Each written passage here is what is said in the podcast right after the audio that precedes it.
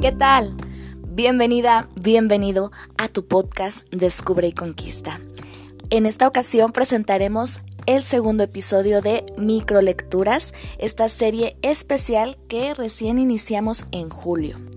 Y es que la lectura es parte fundamental no solo de tu cultura general, sino que te permite expandir esos horizontes, pensar en otras posibilidades, indistintamente del tipo de lectura que te guste, si es novela, si es eh, ensayos, si son artículos, si es algo más técnico, estarás de acuerdo que te abre las puertas, te abre las posibilidades a pensar en mundos más allá.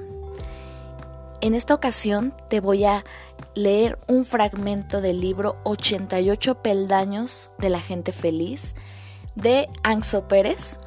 Y este libro recién lo conocí el fin de semana después de que vi una conferencia de Anxo en el Congreso Anima organizado por Cristina Cerrato y Yoli Romero. Fue un congreso maravilloso que totalmente te recomiendo y está a tu disposición en YouTube en los canales de Cristina Cerrato y Yoli Romero y está abierto a todo público, así que puedes disfrutar de esas 56 ponencias en cualquier momento que tú lo desees.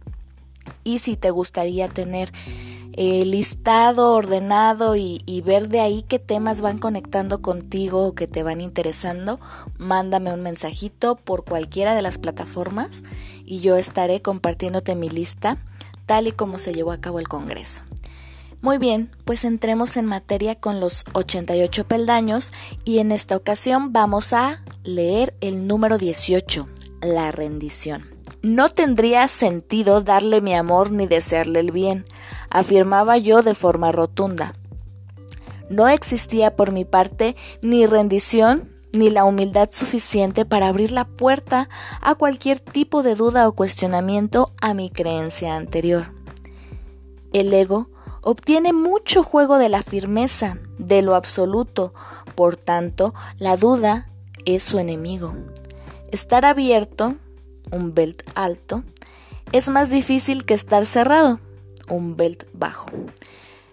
Pero la duda abre la puerta al crecimiento, ya que cuestiona lo anterior para dar paso a lo siguiente. Es tan infrecuente la certeza en los sabios como la duda en los necios. El ego sufre cuando la puerta a la duda se abre, ya que la duda, lejos de agrandarlo, lo encoge. Cada vez que yo refutaba con vehemencia cualquier argumento contrario al mío, no solo no acercaba a la postura que hoy considero verdadera, esto es, a salir de mi hoyo, sino que, además, me alejaba más de ella, esto es, no dejaba de cavar. Solo cuando tuve la humildad suficiente para abrir la puerta a la duda, se produjo la rendición. ¿Qué pasa si lo que me están diciendo tiene validez? Me dije, ¿qué pasa si el que estaba equivocado todos estos años era yo? ¡Auch! Eso duele mucho al ego. Pero entrar ahí es dar un paso al punto de crecimiento y no entrar es perpetuar el estancamiento. Durante el periodo en el que florece el punto de crecimiento hay mucha inestabilidad. Ahora mismo no sé ni qué creo ni qué no, dices. Este tipo de frases son indicativas de progreso, vas por el buen camino. La inestabilidad indica apertura y solo cuando se está abierto a cambiar de dirección se puede encontrar el rumbo correcto. Anxo, ¿y si estoy cuestionando algo que ya era veraz? Recuerda que solo al ego le molesta el cuestionamiento, a la esencia no. Cuestionar siempre te beneficia. Si te cuestionas una creencia que ya era correcta, acabarás en la misma conclusión. Y si la acabas cambiando, será porque necesitaba ser cambiada. Lo peor no es no encontrar la salida del hoyo. Lo peor es seguir cavando. El punto de crecimiento del éxito interior tiene lugar cuando se toma conciencia del mecanismo que lo constituye Conocer este mecanismo e implementarlo no supone la salida inmediata del pozo, pero sí dejar de cavar. Este mecanismo responsable principal de provocar un cambio hacia mejor en tu vida se llama la rendición. Lo contrario de estar en estado de rendición es ser obtuso, hiper mega convencido de que lo que yo creo es la verdad absoluta, de que no vengas tú ahora a decirme lo contrario y de que 10 años creyendo lo que creo no pueden ser 10 años estando equivocado. No hagas eso, no cometas el error que yo cometí. Ábrete a formas nuevas de pensar. Una parte de nuestras creencias siempre es errónea y subir de belt en nuestro éxito interior es estar abiertos a reconocer errores, mostrarnos vulnerables. ¿Me equivoqué? Necesito ayuda con esto. Reconozco que aquello me cuesta. Y dejar atrás los posicionamientos rígidos e inflexibles propios de la gente que se encuentra en belts interiores. Cuando llevas toda la vida defendiendo una idea, una forma de actuar, o una creencia, romper con ella supone rendirse, supone decir, no tenía razón, o al menos estoy abierto a no tenerla. Pero para pronunciar esas palabras, incluso si las pronuncias solo en tu mente, hace falta contar con una herramienta con la que las personas débiles no cuentan. Es la herramienta de la humildad. Soltar el lastre de creencias anteriores en una de las tareas más difíciles para el ego. Solo cuando se conquista la humildad se puede hacer el enorme sacrificio de pronunciar ese no tengo razón y tener el poder suficiente para abrirse a la posibilidad de tal vez cambiar un patrón erróneo perpetuado durante años. Al ego le encanta tener razón. Cuando das un consejo a alguien, él no lo sigue y a posteriori le dices, ya te lo dije. ¿Alguna vez has parado a pensar por qué obtienes tanto placer al decírselo?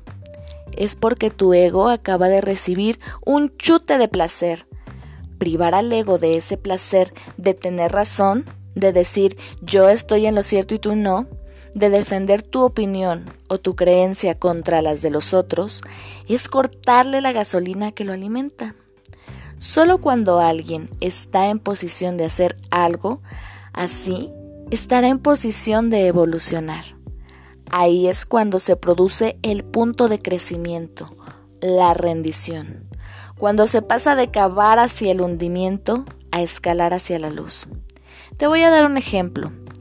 Cuando en el peldaño 11 hablé de mi creencia equivocada en lo tocante al amor incondicional durante años, cuando alguien me hablaba de la importancia de emitir amor sin juicio, yo refutaba esa postura de forma implacable, víctima de la rigidez.